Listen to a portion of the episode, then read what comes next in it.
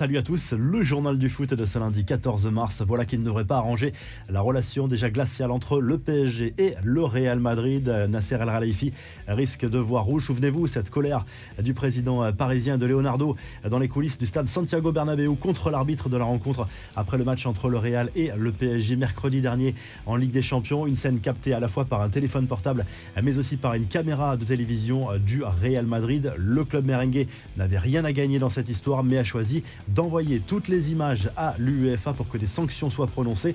Voilà qui ne va clairement pas arranger la relation déjà très tendue entre Nasser Al Khelaifi et le président du Real Madrid, Florentino Pérez. Le retour des Parisiens au Parc des Princes dimanche face à Bordeaux a été clairement une épreuve pour les joueurs et pour Pochettino. La victoire 3-0 n'a pas permis d'apaiser la colère des supporters du PSG qui ont sifflé leurs joueurs en particulier Messi et Neymar. Mbappé a été l'un des rares épargnés avec Navas. Le Brésilien, lui, a publié plusieurs messages sur son compte Instagram en s'affichant avec ses proches. Neymar n'a pas directement réagi à ce traitement hostile, même s'il a diffusé le message que sa vie privée restait plus importante que le football. Selon plusieurs médias espagnols, dont la Cadena Cop et le meneur de jeu parisien s'est envolé aussitôt après le coup de sifflet final pour rejoindre Barcelone, histoire sans doute de se changer les idées durant le match. On a vu aussi de nombreuses banderoles hostiles à la direction et notamment à Leonardo. Kylian Mbappé, lui, est allé soutenir le PSG handball face à Nantes. L'attaquant français, ovationné par le Parc des Princes, a profité de la mi-temps pour signer des autographes et prendre la pause avec des supporters.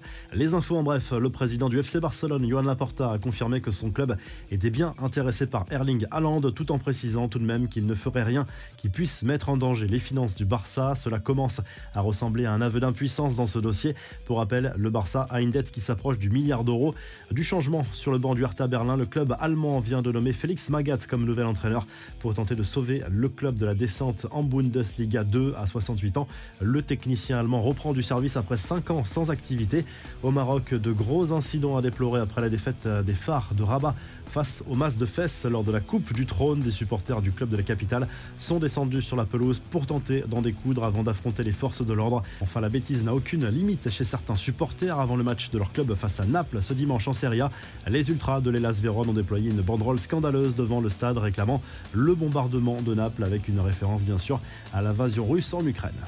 La revue de presse, le journal de l'équipe propose plusieurs unes ce lundi, dont celle-ci consacrée à la victoire de l'Olympique de Marseille 4 buts à 1 dimanche soir sur la pelouse de Brest en clôture de la 28e journée de Ligue 1. Une victoire qui fait du bien à Marseille après deux défaites et un match nul en championnat. Les joueurs de Jorge Sampaoli qui remontent à la deuxième place de cette Ligue 1 à égalité de points avec Nice et très loin derrière le Paris Saint-Germain, incontestable leader en Espagne. Le journal Sport partage à une ce lundi la première partie consacrée au sacre des filles du FC Barcelone dans le championnat espagnol. Après une victoire 5 à 0 contre le Real Madrid, les hommes, eux, ont gagné 4 à 0 contre Osasuna et confortent leur troisième place dans ce championnat espagnol. Et puis en Italie, la Gazette dello Sport revient sur les principaux résultats de dimanche en Serie A et notamment ce match nul décevant, encore une fois, pour l'Inter Milan sur la pelouse du Torino, arraché en plus in extremis pour les Nerazzurri qui sont troisième de cette Serie A à 4 points de l'AC Milan, mais toujours avec un match en moins. Naples est deuxième de ce championnat italien. Si le journal du foot vous a plu, n'hésitez pas à liker la vidéo et à vous abonner. On vous laisse avec le classement des meilleurs buteurs dans les grands championnats européens.